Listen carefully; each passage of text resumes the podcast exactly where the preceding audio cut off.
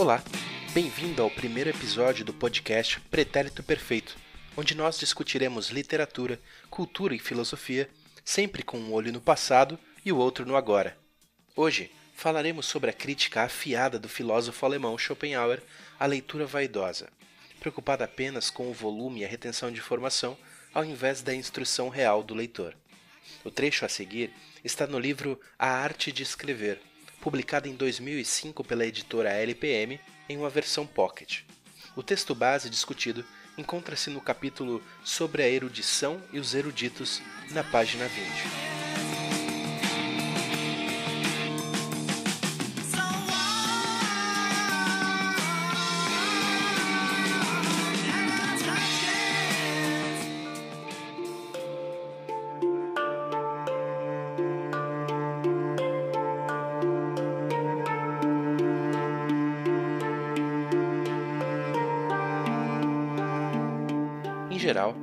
Estudantes e estudiosos de todos os tipos e de qualquer idade têm em mira apenas a informação, não a instrução.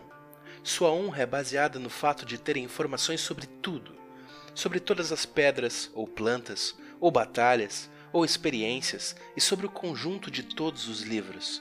Não ocorre a eles que a informação é um mero meio para a instrução, tendo pouco ou nenhum valor por si mesma. No entanto, é essa maneira de pensar que caracteriza a cabeça filosófica. Diante da imponente erudição de tais sabichões, às vezes digo a mim mesmo: Ah, essa pessoa deve ter pensado muito pouco para poder ter lido tanto.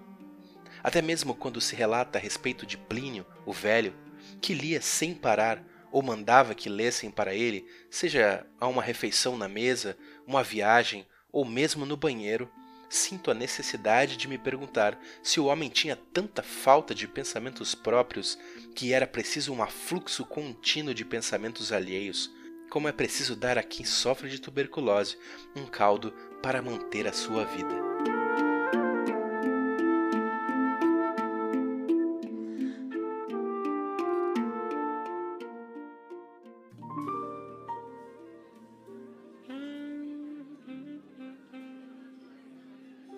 Para tratar essa questão sobre a, a, leitura e a ler até ficar burro nessa crítica voraz aí do Schopenhauer, eu trouxe aqui o Murilo Ternes para conversar com a gente, que é um dos caras que eu mais considero no quesito volume de leitura e aproveitamento de leitura também, é, dentro do círculo aqui de pessoas com quem interajo sobre leitura, sobre escrita, sobre teologia. Ele é uma das grandes referências que eu tenho. E seja bem-vindo aí, Ternes. E aí, beleza? Tudo bom? Cara, eu queria que você começasse se apresentando, é, falando um pouquinho de quem você é, né? É, eu sei que tu tem algumas publicações aí também é, na área da poesia, né? E queria que você falasse um pouquinho da, da, tua jornada e dos teus projetos atuais também, o que, que tu tá tocando recentemente aí. Uhum. Bom, é, eu comecei a minha jornada intelectual, vamos dizer assim, foi bem cedo, na verdade, porque a minha mãe quando eu comecei a ler, eu era pequeno, sei lá, tinha 10 anos, e a minha mãe, ela tinha vários livros de biografia, era uma... Não lembro, a editora lá que tinha feito uma, um projeto Vida, que eram várias biografias. Eu comecei a ler a biografia do John Lennon, biografia do Chaplin, etc. E aquilo me abriu muito o leque, porque até então eu lia só gibi, né? lia muito quadrinho e tal. Daí comecei a ler, e daí dali eh, eu conheci um amigo meu que estava muito interessado em filosofia, e daí a gente começou a estudar filosofia junto, e a cabeça foi para fita, né? Hoje eu conheço várias páginas de filosofia que dizem que jovem não deveria estudar filosofia, né? Mas eu ferrei com a minha cabeça muito cedo. Já era, daí, né? E, cara, e até sa saindo assim do, do, quadrinho pra, pra biografia, né? É um salto, no mínimo, inesperado, né? É, foi, foi. Mas era o único livro que eu tinha pra ler, né? E daí mas eu li todas ainda, foi engraçado. Assim, eu li todas as biografias que tinha, era bastante. Assim. Daí dali eu comecei a ler bastante, tomei um, um, um, gosto pela leitura muito grande. Assim, eu não tenho aquele problema que a maioria das pessoas tem quando não vem para a igreja, né? E daí começa a ler, tem que ler a Bíblia, e meu Deus, que difícil. Para mim era tudo muito comum, né? Achei super legal que tinha que ler um livro e tal. Então, e daí, é, mas a minha, minha paixão desde, desde muito novo, assim, desde os 10 anos também, sempre foi a poesia, né? Então até hoje, assim, hoje é mais um prazer secreto, assim, que eu não publico muito por, por causa do, do meio cristão, que é um Sim. que é um problema bem grande, a arte, assim, no meio cristão, né? A arte secular, né? No meio cristão. Sim, sem dúvida. Isso é assunto para outro podcast, né? Mas daí até por isso, até por isso que eu tenho o pseudônimo e tal, mas eu não eu procuro não publicar assim porque eu não gosto de me incomodar, né? Algo mais pessoal. E daí, mas eu sempre escrevi, sempre desde os 15 anos que eu comecei a escrever de verdade, estudar poesia, eu li tudo que tinha. Eu lembro que tinha os livros da escola, né, de literatura, eu li todos, todos eles Uhum. de literatura, digo de história da literatura assim, né? Todos eles, todos os que tinha na minha escola, eu li de capa a capa, assim, era muito engraçado que o pessoal ficava, tu tá lendo um livro da escola? E eu lia. Eu lia, assim, ó, sabe aqueles livros escolar mesmo, né?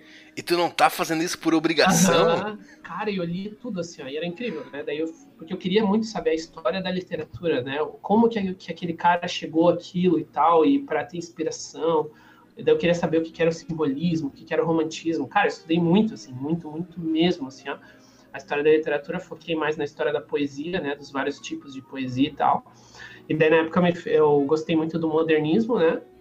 Uhum. que era a- o modernismo lá do, do Bandeira, do Drummond e tal. Até hoje Sim. ainda é o meu favorito, né?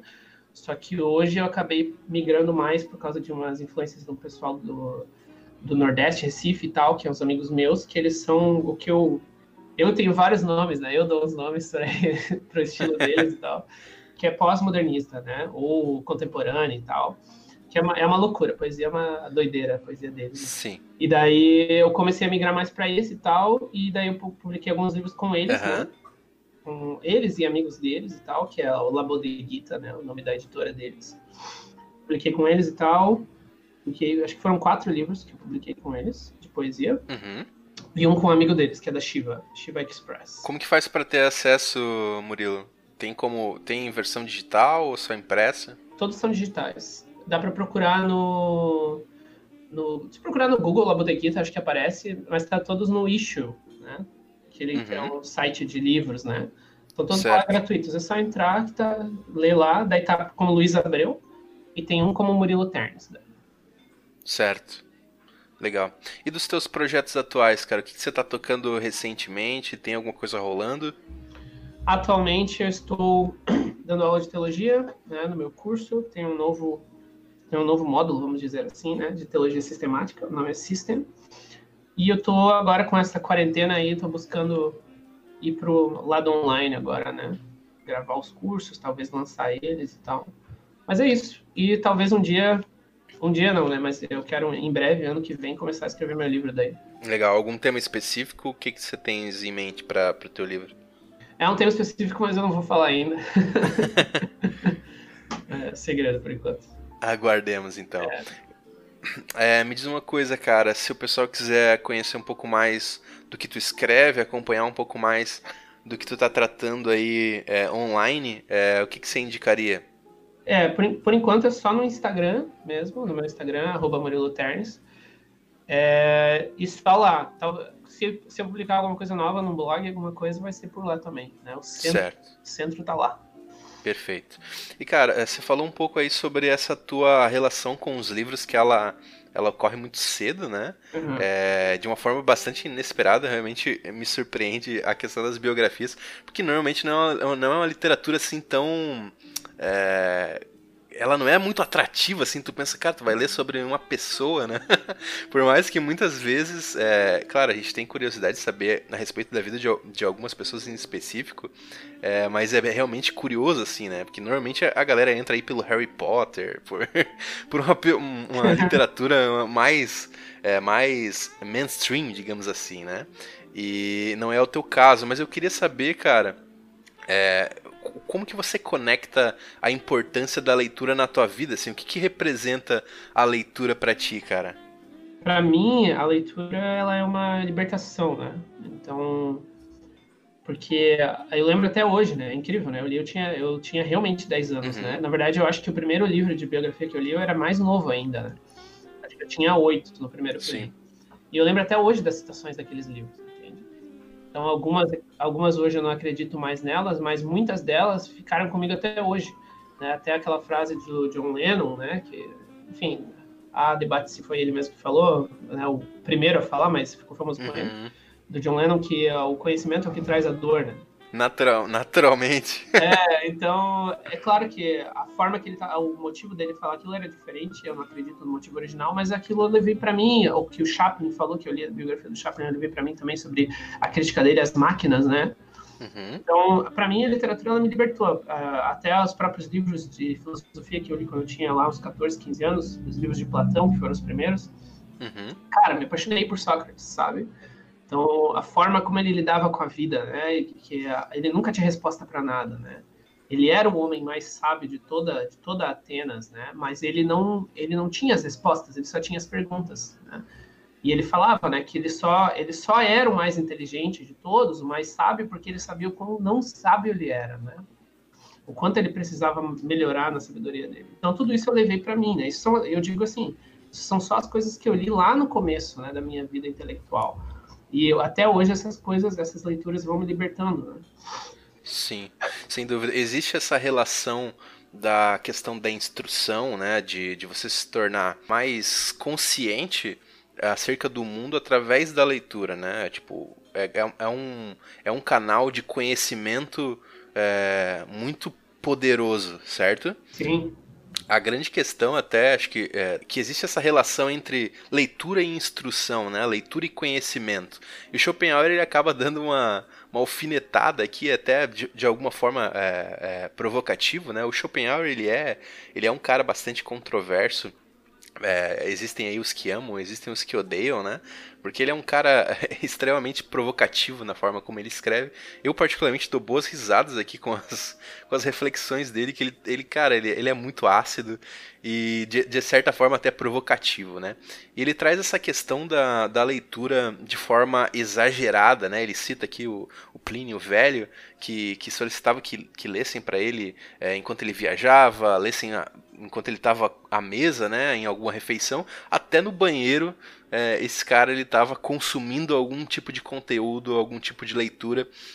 E o Schopenhauer ele vai trazer que, é, de alguma forma, essa superexposição à leitura, ela pode emburrecer a pessoa, né?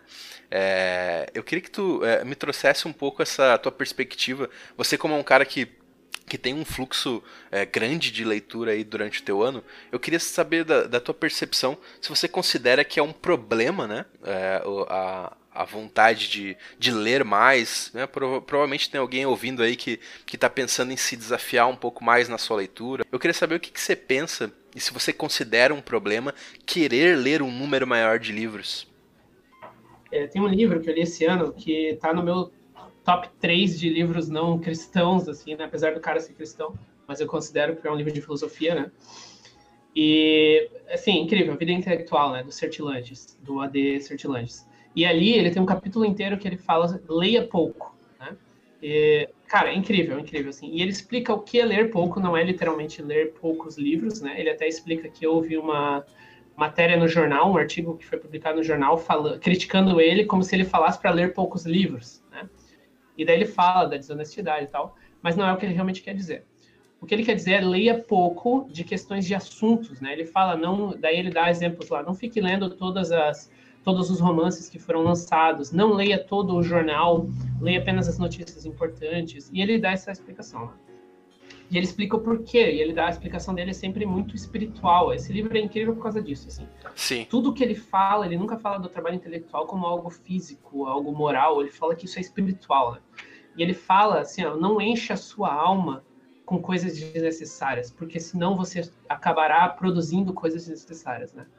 é incrível, assim, incrível. E eu sou, infelizmente, eu sou a pessoa que lê muito, né? Eu leio todos os assuntos. Ele fala para não ler todos os assuntos. Ele fala para não ler todos os romances. E se eu pudesse, eu leria todos os romances, todos os, todos os livros de poesia e tal. E eu entendo o que isso faz, né? Intelectualmente falando.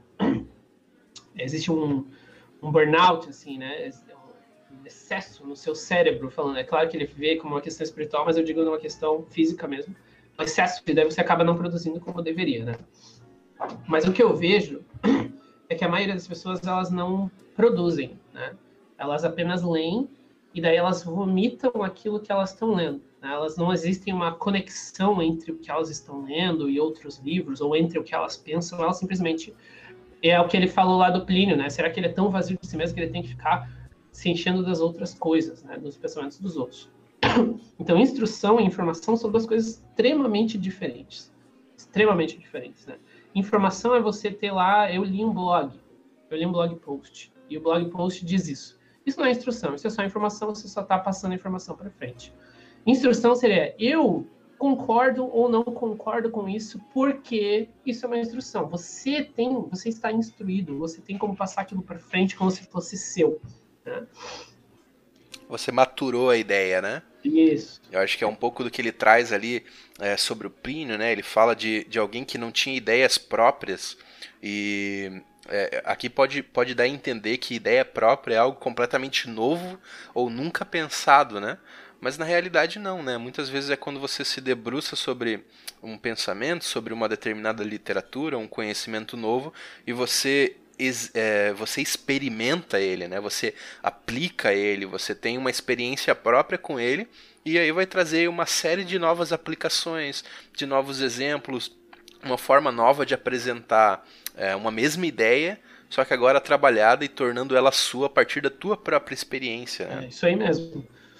Tanto que o, é, nesse mesmo livro é, que, que a gente menciona aqui no podcast, A Arte de Escrever, né, não é uma publicação própria do Schopenhauer, mas ela é um retalho, é, é uma parte extraída de outra obra dele. Tem um momento aqui em que ele, ele menciona que quando nós lemos, outra pessoa pensa por nós. Por quê? Porque quando, é, quando você está lendo, você está fazendo o mesmo percurso que o escritor fez. Ele está te conduzindo por um caminho, né, digamos assim, um caminho que ele mesmo abriu né, de conhecimento. Então você está seguindo ele, você não tem o esforço de, é, de desenvolver aquele pensamento. Por isso que a leitura, é, para as pessoas que são adeptas da leitura, né, para aquele que gosta de ler, é algo muito prazeroso, porque você está sendo conduzido, né? Pela, pela experiência de um escritor, por aquilo que ele está querendo te apresentar, pela, pela visão de mundo que ele tem. Então, isso, isso é algo muito prazeroso para nós. Né? A grande questão é, é, é, justamente essa leitura ininterrupta, né? essa questão de, de ler a qualquer momento livre que você tenha e de forma que isso não te dá espaço para pensar e refletir aquilo que você está lendo, né? Como no exemplo que você trouxe do blog post, você lê e repassar uma informação, mas você não processou ela, você não pensou sobre ela, você não testou ela no mundo real. E é, infelizmente, é, é algo muito comum, né? De, de você ver as pessoas compartilhando informação sem que de fato aquilo tenha uma função própria na vida das pessoas, né? É, bem, essa é a situação das fake news, né? Por que, que, as fake news acontecem? É porque as pessoas realmente elas não processam o que elas estão lendo ou ouvindo, seja o que for, simplesmente leem e já transferem, né? Já compartilham no WhatsApp, compartilham no Facebook, e elas não buscam saber se aquilo é verdade, ou nem leem direito, veem as informações que estão no próprio texto, né? As dicas que estão no próprio texto de que é falso, né? Sim, exato. E Schopenhauer ele traz essa questão é, dos eruditos, né, que eles liam tanto e, e tão continuamente que eles não davam tempo para reflexão ao ponto de eles não conseguirem pensar por si próprio, né? Ele, ele até vai mencionar é, que de alguma forma o pensamento deles era atrofiado por essa leitura constante, né? É, só que de fato isso não se aplica só à leitura. A gente pode, é, pensando é, contemporaneamente, que o uso é, é, exacerbado aí de redes sociais ou qualquer outra coisa que roube qualquer momento de reflexão, né? O famoso ócio que é tão mal visto hoje, né? Aquele tempo em que você para para pensar, sabe? Aqueles minutos de reflexão. É, qualquer qualquer recurso que te tome esse tempo, onde você possa parar e pensar, é um inimigo em comum, né? Sim. É, hoje a até acho engraçado, né? O, texto do Schopenhauer falar sobre a leitura ser agradável, né? Hoje em dia é um pouco complicado falar disso, porque existe um negócio que eu chego a falar no meu curso, que é explicando sobre a dificuldade da leitura, que a leitura não é algo natural, né? O que é algo natural? Né? Se você for pensar lá até na criação, na criação não, não haviam livros, né? no Éden não há livros, né? não, não existe leitura, né? Então, o que é natural da criação? Natural da criação é o envolvimento com as outras pessoas, é conversar com as pessoas, é estar com as pessoas, ou o que é mais natural ainda é não fazer nada, né? É não pensar em nada. Então, as pessoas, o que elas fazem hoje, elas ficam na frente ou das redes sociais ou na frente da Netflix. Isso é algo natural, entende? Porque você realmente não precisa pensar, você não precisa fazer nada, não precisa se esforçar, você está ali somente não existindo, né? Essa é a busca do, do homem, né? De tirar, escapar de todas as dores da existência, né? E a única forma de você esquecer que você existe é ali ficar enfurnado assistindo 16 episódios de Grey's Anatomy e tal. E é isso. Então, é, a gente tem que cuidar com isso, assim, né? Que as pessoas hoje elas não conseguem refletir nem no, no, no nível básico, que é a leitura, né? Só reter informações.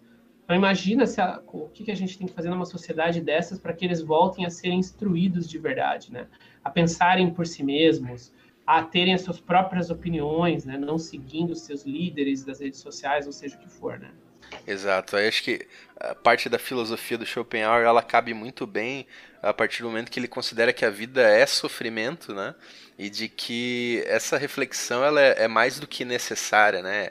É importante que você reflita e pense acerca disso, não para não fugir da realidade, né? Que eu acho que é mais ou menos a ideia que você trouxe aí dessa é, dessa automedicação, digamos assim, exacerbada, né, de sempre fugir da realidade por algum meio, é, é, algum meio mais fácil, né? Seja o entretenimento, sejam as redes sociais, é, é, todos esses subterfúgios que acabam é, nos livrando, né, momentaneamente, da dureza da vida real, né? É.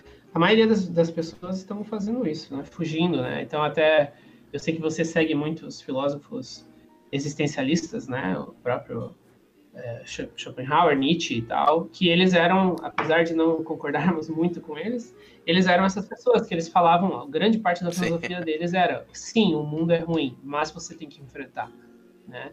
E a, a reflexão verdadeira, né, é, é uma afronta a esse mundo ruim, né? É buscar realmente, não, eu sei que ele é ruim, eu quero saber até que ponto que ele é ruim, né? Isso até volta lá no que eu falei do, da frase do John Lennon, exatamente nesse tipo de momento que eu lembro da frase do John Lennon. Se você não souber que o mundo é ruim, talvez você seja mais feliz mesmo, né? Mas você vai perder muitas coisas. Sim. E é essa, esse, acho que é por isso que muito, muito do que é belo se perde também e cada vez é mais difícil você encontrar algo que te satisfaça, falando sobre entretenimento, por exemplo, né, daquilo que é mais belo, daquilo que te toca, porque você está tão é, acostumado só com só com a fuga da realidade que não existe um contraponto, né? Acho que um, um, um, dos grandes valores da reflexão, de você encarar a realidade, é justamente que o belo, aquilo que é bom, aquilo que é, que é, que é bonito, ele também é, ele tem a sua. Ele, ele, é, ele é enfatizado a partir disso, né?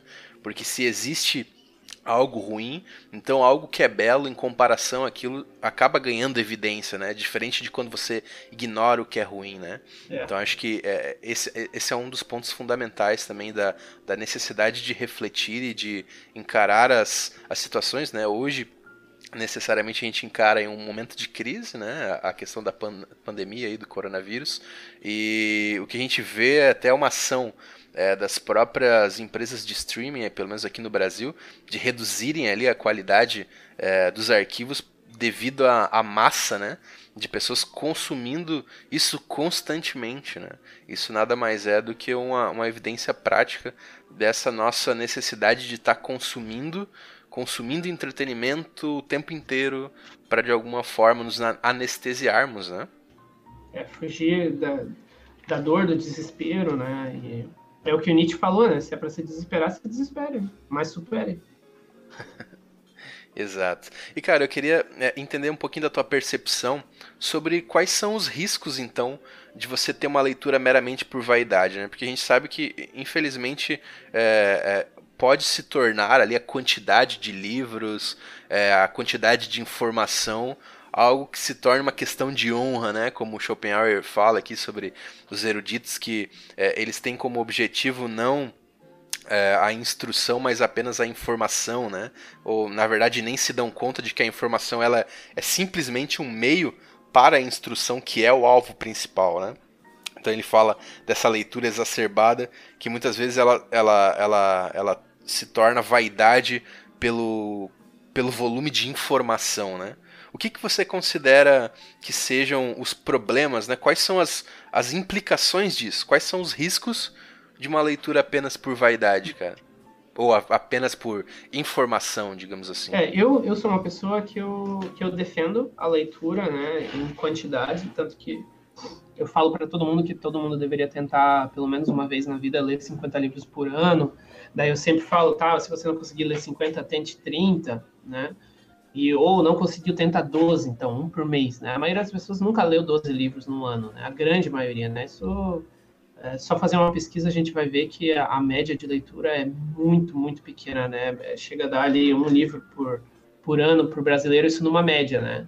Então, é, é bizarro. Então, se as pessoas começarem a ler em quantidade, elas vão começar a ter qualidade, mas por que, que é importante para mim a qualidade? É que para que as pessoas tenham o hábito da leitura, né? E a única a, a busca pela quantidade vai ter esse hábito, né? Mas eu não acho que a, ninguém é melhor se lê 30 livros, ou 50 livros, ou 100, ou 200 livros, seja o que for. Essa não é a questão. Né? Mas o que eu vejo é que Schopenhauer ia ficar muito louco se ele vivesse na nossa época hoje, né? Porque hoje as pessoas leem totalmente por vaidade. As pessoas, muitas pessoas que leem muito, né? Porque qual é a vaidade? Postar no Instagram. Então imagina, imagina o Schopenhauer vivendo nessa época do Instagram. Né? Então acho que teriam muitos artigos do Schopenhauer sobre isso, né? E seria lá, Schopenhauer postou mais um, mais um texto sobre vaidade literária no Instagram, e daí seria... E é banido do Instagram, né? É, cara, ia ser incrível, mano. Ia ser incrível mesmo, assim, sabe? Então, o que eu vejo é que Sim. a maioria das pessoas que fazem qualquer coisa que seja feita por vaidade, na verdade, ela é um, um esforço inútil. Né? Então, a pessoa não vai ganhar nada com aquilo. Né? Então, é igual Jesus fala dos fariseus, né? o que eles queriam, eles já ganharam. Né? Da mesma forma, a pessoa que lê por vaidade, o que ela quer, ela já ganhou. O que ela quer é aparecer. E isso ela já ganhou. Mas o conhecimento, talvez ela nunca tenha. É o verdadeiro conhecimento. Sim. O que de fato teria algum valor tangível acaba passando despercebido, né? Que seria a instrução, o conhecimento ou até mesmo a experiência que você teria daquela leitura, ela acaba sendo carregada aí por essa potência aí de, de vaidade, né? Sim. Até na, na primeira aula do curso, eu acho que você chegou a participar dessa primeira aula em 2018, Sim. que eu falo sobre, sobre não postar quando você não lê o livro ainda. Né? Eu falei assim, você leu só um capítulo do livro, então não poste. Você nem sabe sobre o que o livro é. Você nem sabe se você concorda com o livro ainda. Por que, que você está postando? Você quer mostrar para os outros que você lê muito? Então não leia. Então foi bem duro, assim, eu lembro, né? E muitas pessoas ficaram muito assustadas, chocadas, assim. É porque eu sei que todo mundo faz isso, sabe? Todo mundo, todo mundo Sim, é. começou, leu três páginas do livro já tá postando, cara. Que isso, velho? Nem sabe se vai terminar o livro, nunca leu um livro na vida e tá postando capa de livro. Que isso? Entende? Schopenhauer ia ficar louco nessa época. ia ficar doido, cara. Então, tipo, é, essa é a questão, essa é a vaidade dos nossos dias, né? Não é, nos nossos dias não é importante saber, é mostrar que você sabe é importante, né? mesmo que você não saiba, né? E o Iago, o Iago Martins, ele, ele não fez um post, infelizmente, foi no Stories, né? Então já foi, mas fizeram uma pergunta para ele sobre leitura. E daí ele estava estudando na hora que fizeram a pergunta e ele mostrou os estudos dele, né? Ele estava lendo um artigo, agora eu não lembro o nome do autor, mas é um, um autor que ele falou que é bem difícil para ele. Ah, não, não era um artigo, era um livro, mas era em PDF, né? Era no, no computador. Daí ele falou: Ah, esse autor aqui ele liberou o livro dele em PDF, eu estou tentando ler. Daí ele falou assim: Olha só, eu estou lendo há duas semanas. Olha a página que eu tô. Era um livro de 600 páginas. Ele estava na página 72. Ele falou: duas semanas para eu chegar na página 72 desse livro. ele falou assim: imagina se eu lesse por quantidade. Como que eu ia ler um livro desse? Eu não ia ler. Daí ele falou, Daí ele falou: quem lê por quantidade começa um livro difícil e para, porque tem que, tem que continuar com a quantidade postando no Instagram. Entende? Então, esse é um exemplo muito bom. Às vezes é melhor ler um livro que você vai demorar ali dois meses, né? Porque provavelmente ele vai demorar dois meses para terminar aquele livro. Você vai demorar dois meses, mas você vai entender ele ao ponto de poder ensinar alguém, passar para frente, escrever um artigo, ou seja o que for, do que ler só livros fáceis e nem vai entender direito. Sim, exato. Acho que é, é, se eu bem entendi o que você falou, o problema não está na, na em, em, desejar esse volume de leitura, né? Desde que ele não comprometa a qualidade dessa leitura, né? E de, desde que a, a quantidade não seja a prioridade em si. Sim. Até tenho, eu tenho três exemplos. Ano passado eu estava estudando sobre isso, sobre leitura e sobre pessoas que liam muito, né? Que eu queria ter alguns exemplos. Eu achei três exemplos muito bons. Tem um artigo no, no Medium que é em inglês, né? How I Read How I Read 200 Books in One Year, né? Como eu leio 200 livros por ano e como você também pode, né? O, o nome do artigo.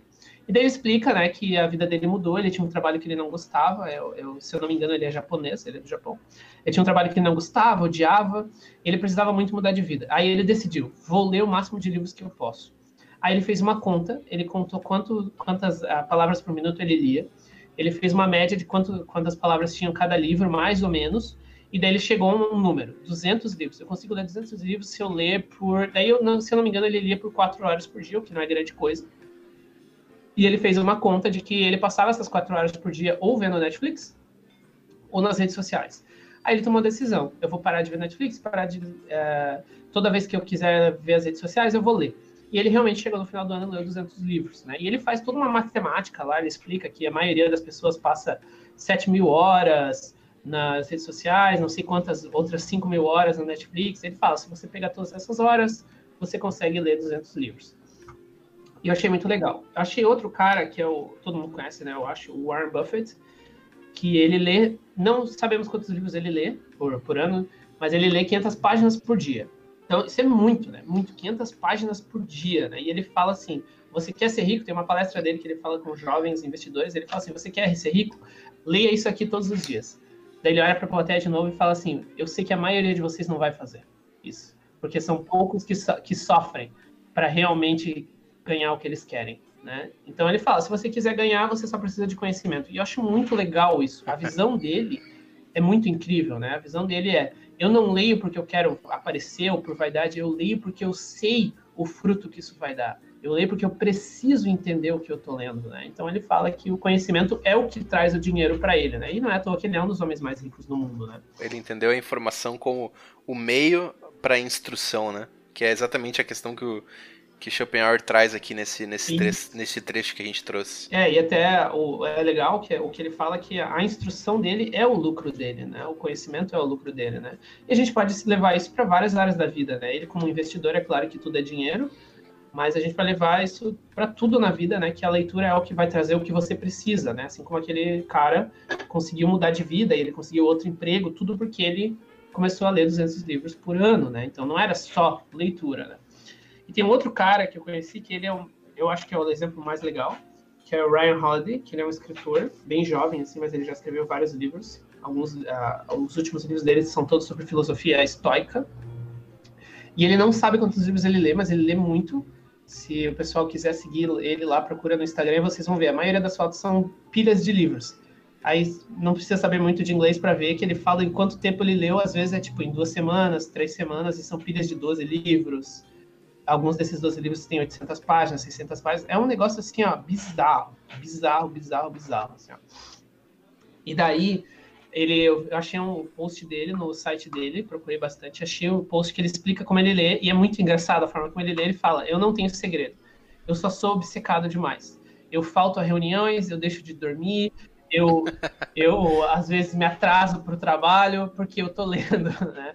Então, e, e, o, mais, o mais legal é que ele, ele, ele tem outro texto, né, também no mesmo, no mesmo site dele, que ele explica que não é ninguém, e eu acho muito legal as pessoas que puderem ir lá, mesmo que traduza o texto com o tradutor, que ele explica que não ninguém deveria ler por quantidade. Né? E ele fala que, cara, eu não sei como ele lê tanto, sinceramente, porque ele fala que ele nunca lê um livro sem marcar. E ele marca o livro todo, cara. Marca com marcador, depois ele pega, ele fica. Meu, ele destrói os livros, me dá uma pena que ele dobra os livros inteiros. Ele dobra tudo. Tudo, tudo, tudo. Ele fala, livro, livro é uma ferramenta para você, não é para ficar guardando e uhum. Ele fala, eu uso os livros, os livros não me usam. Cara, ele detona os livros, detona. E daí ele pega, e daí depois ele ainda pega uns papeizinhos, papel, ele escreve no papel, e ele vai marcando as melhores frases e, e ainda escreve o que ele achou. Esse é um cara que busca instrução, sabe? Sim e realmente busca instrução. Sim. E ele ainda lê igual um doido, entende? Sim. Até, até porque dentro do estoicismo, é, a questão da, do, do homem sábio, né? É, que é um, é um, dos, um dos conceitos do, do estoicismo, de o cara lidar com a realidade, né? de forma racional, a, a mente racional, é, para o aprimoramento do homem, né? Então é, é parte do exercício do estoicismo do cara, né? É, é, é muito incrível. Assim, e daí o que eu peguei de, de, de tudo isso, desses três exemplos que eu peguei, é que a gente, claro, né, a gente não precisa ser o Warren Buffett, a gente também não precisa ser aquele cara que lê 200 livros, e muito menos o Ryan Holiday, que é um cara meio doido, mas a gente tem que buscar esse equilíbrio em todas essas coisas, né? Pegar, ter o mesmo entendimento do Warren Buffett. Tudo que eu quero, eu vou conseguir através do conhecimento, né? Ou é, a mesma motivação daquele cara, eu quero mudar de vida, o que, que vai mudar minha vida? A leitura, o conhecimento, né? E tem um pouquinho da obsessão do Ryan Holiday, né, por conhecimento e para mudar a nossa vida, né? Legal. É, eu queria te perguntar, cara, se você já se pegou numa leitura é, que ela não estava sendo proveitosa, talvez porque você não tivesse no ritmo adequado. Eu queria entender um pouco como que você identifica que quando você não está fazendo bom proveito de uma leitura, cara? Olha, no, na minha pesquisa que eu fiz ano passado, é, eu achei vários textos, vários mesmo, assim, explicando. Um, dos, um deles é do próprio Ryan Holiday, que ele fala assim: se, eu, se, o, se o livro, ele fala duas coisas, né? Se o livro não tem sido proveitoso para você, ou seja, né, você não está aprendendo, pare. Ele fala assim: a vida é muito curta para perder tempo com leituras ruins. A outra coisa que ele fala é, se você não está gostando do livro, não é nem proveitoso, assim, ah, tem conhecimento. Ele fala, não está gostando, para também. É, que ele fala que leitura tem que ser prazerosa, você tem que gostar, senão você vai perder o gosto e tal. E, claro, tem vários outros caras, né, ainda mais hoje, né, com essa era coaching e tal. Muitos deles falam também isso, coisas boas, né? É, eles falam, não, não leia livros que você não gosta porque você não vai conseguir ler mais, né? Então, travou num livro ali, Daí você fica lendo, lendo, lendo e é difícil para você. Eu vou dizer que essa é a melhor dica. Essa é realmente a melhor dica. Não gostou, para. Tá difícil, tá muito difícil, para. Não é proveitoso, para. Mas eu sempre fui a pessoa que lia até o final. Até o final, até o final. Por isso que eu digo que, infelizmente, eu sou a pessoa que lê muito mesmo. Até nessa situação, eu não sou secado por terminar os livros. Mas, ultimamente, até hoje que eu lembre bem, só teve um livro que eu não terminei. Né? Que eu realmente parei no meio era um livro de poesia, assim. Né? Nem era nem um livro, enfim, de filosofia nem nada. Que era muito chato, não gostei, daí eu parei. Foi o único livro na minha vida que eu não li até o final. Devia ser realmente muito chato, né? Era muito palha. Era muito mesmo, assim, muito, muito mesmo. Daí, o único livro. Mas hoje, eu empaquei num livro, vou falar bem a verdade, que tem sido muito difícil de terminar. É um livro muito importante, mas é muito chato, para mim, pessoalmente falando assim. É um livro incrível, todo mundo fala bem dele, né? Eu nem sei se eu quero falar o título do livro, porque eu quero que as pessoas leiam esse livro. Mas enfim, é o livro, aquele livro vermelho, Entendes o que lês. Né? Sim, sim, sim, sim, sim. Cara, tá muito difícil para mim, velho. Eu parei, eu até olhar aqui, eu tô na página 170 de 320, né? Cara, para eu chegar na 370 foi muito difícil, velho. muito difícil mesmo, assim, ó. Então, eu tô pensando em parar esse livro, pra falar bem a verdade, assim, porque tá muito difícil para mim. Mas eu, porque eu sou um cara teimoso, eu sempre li até o final, né? Sempre, sempre lia, sempre, sempre mesmo, assim. Mas o que eu acho que as pessoas têm que fazer é não parar porque é difícil, sabe? É, sei lá, é, tem um amigo meu que ele estava lendo um livro, que é, pô, aquele livro tenso, né? Um livro sobre é, liberdade e predestinação. Né? Cara, esse é um conceito não só teológico, mas filosoficamente muito complexo, né? Sim. E ele falou que o cara ele citava muitos é, filósofos, daí ele citava conceitos filosóficos sem explicar e tal. Eu falei para ele, cara, você tem duas opções, né? Ou você vai aprender com esse livro, né? Porque você tem que aprender de alguma forma, né? E eu falei, talvez esse livro você vai te ensinar toda essa introdução à filosofia, ou você espera uns oito anos de estudos para ler esse livro de volta. Eu acho mais proveitoso que ele leia aquele livro e aprenda, seja nem que ele demore um ano, né? Mas ele vai aprender todas as questões filosóficas e teológicas e tal, de uma vez com um livro só, entende? Do que ter que estudar oito anos de várias coisas separadas e tal. Então eu acho possível, né? Eu acho que as pessoas têm que cuidar com essa questão de sempre parar quando tá difícil. Sim, sim. É, é algo que pode ser uma ferramenta, né? Para que você não desperdice o seu tempo com uma leitura que não está sendo proveitosa, mas acho que vale essa reflexão de de pensar em como você está executando essa leitura, né? Você está você tá se dando tempo para pensar, para aprender de fato, né? Como nesse exemplo que você trouxe, há espaço para reflexão, há espaço para o aprendizado? Acho que essas são perguntas que são fundamentais para definir se de fato você persevera na leitura ou se você acaba abandonando ela, né? Eu nunca abandonei, mas eu tô quase. Cara, eu tô. Te falar que eu tô com uma, uma dificuldade que eu comecei a ler também um. Eu li a biografia do Tolkien esse ano passado e, cara, eu fiquei apaixonado, assim. Foi a minha le melhor leitura do ano passado. Então, é, até falei sobre as biografias ali no começo, né? Mas a minha experiência com biografias também é muito boa, assim. E essa eu me apaixonei, assim. Eu fiquei maravilhado com, com a biografia. E eu tava com algumas outras leituras é, na frente e tal, mas eu tinha um outro livro que eu tava bem ansioso para ler, que é O Dom da Amizade, é uma biografia, né, uma espécie de biografia sobre a amizade do Tolkien e do C.S. Lewis. Então, como eu tava, cara, como foi uma experiência muito boa ler a biografia do Tolkien, eu tava muito ansioso para ler esse livro. E, cara, tá sendo um saco, cara. A, a linha cronológica dele é muito complicada, assim. Eu não sei se é a minha vibe, se é essa quarentena que tá me estragando a leitura, mas eu tô bem, bem, assim, desanimado, assim, com a leitura, sabe? Ou talvez tenha sido a minha alta expectativa também, né? É, bem, é bem nesse tipo de situação que, que a, os caras falam para parar de ler, assim se é muito down, assim, a tua experiência com o livro, mesmo que o livro seja incrível, assim, se é ruim para você, para, é o que eles falam, né?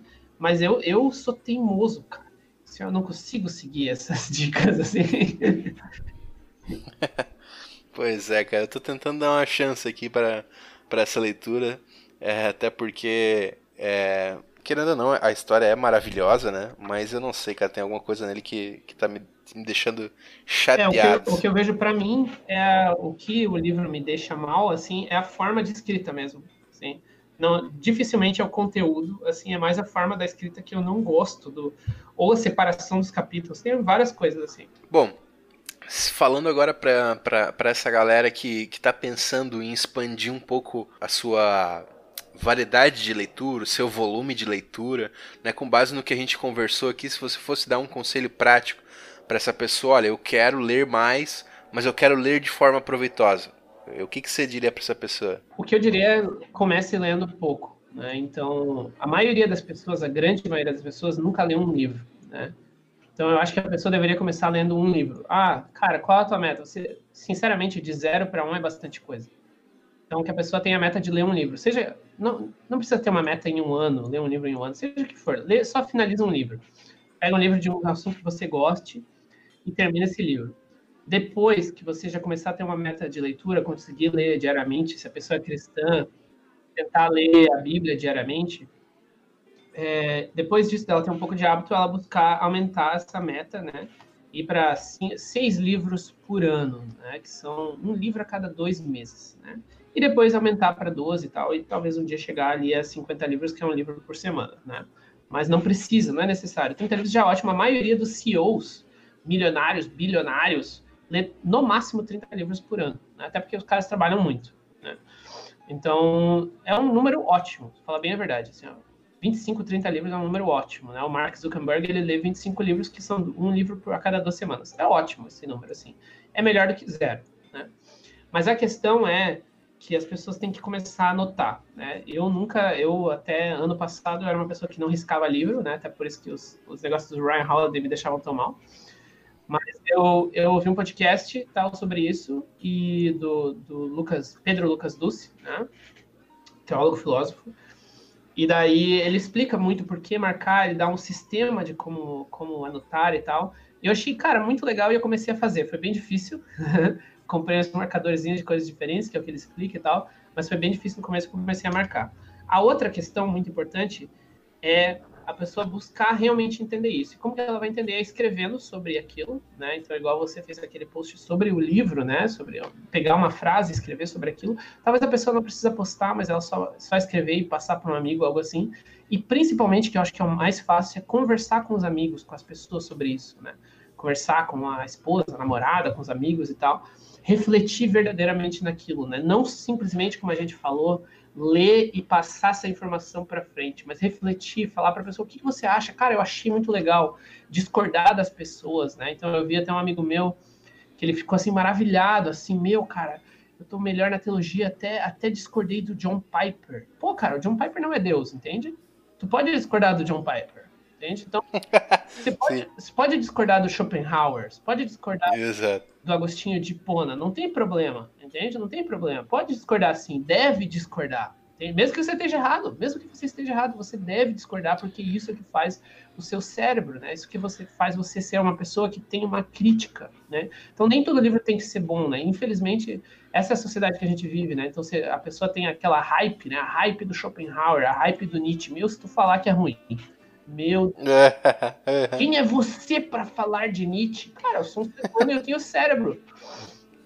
Então, essa questão, critique leia e critique, não aceite tudo que você lê só porque é de um Sim. autor famoso, entende? E forme o seu próprio pensamento, né? Eu acho que esse é, é esse é um princípio fundamental para uma boa leitura, né? É aquele, aquele bom ceticismo, né?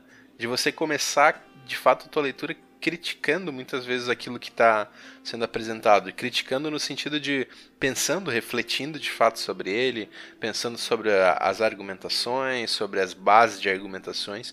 Acho que isso, isso enriquece a tua experiência de leitura e, e faz com que o fruto disso seja aquilo que Schopenhauer vai chamar de as próprias ideias, né? De você ter a tua própria experiência a partir da leitura com um determinado pensamento, com uma determinada proposta, né? O importante é a pessoa também não ler só coisas que ela concorda, né? Então ela buscar ler sim coisas de, de assuntos que ela não concorda, para ela ter argumentos, né? Então é muito fácil falar que você está certo, você está do lado certo, sendo que você nem conhece o outro lado, né? Então é o que eu falo para as pessoas na teologia, né? Ah, você é calvinista? O que, que o arminianismo diz?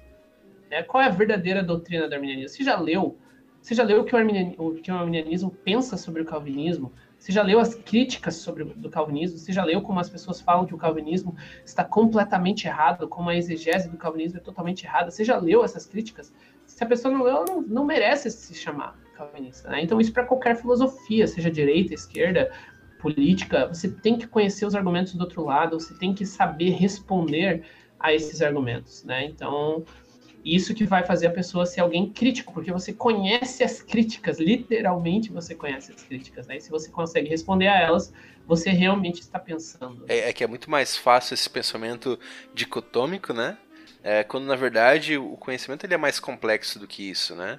Então não necessariamente o fato de a pessoa ter um posicionamento contrário com o seu anula e, e, e coloca ela num, no outro extremo onde tudo que ela diz é irreal, né? Ou não é, não é verdadeiro, é falso, é mentiroso, né?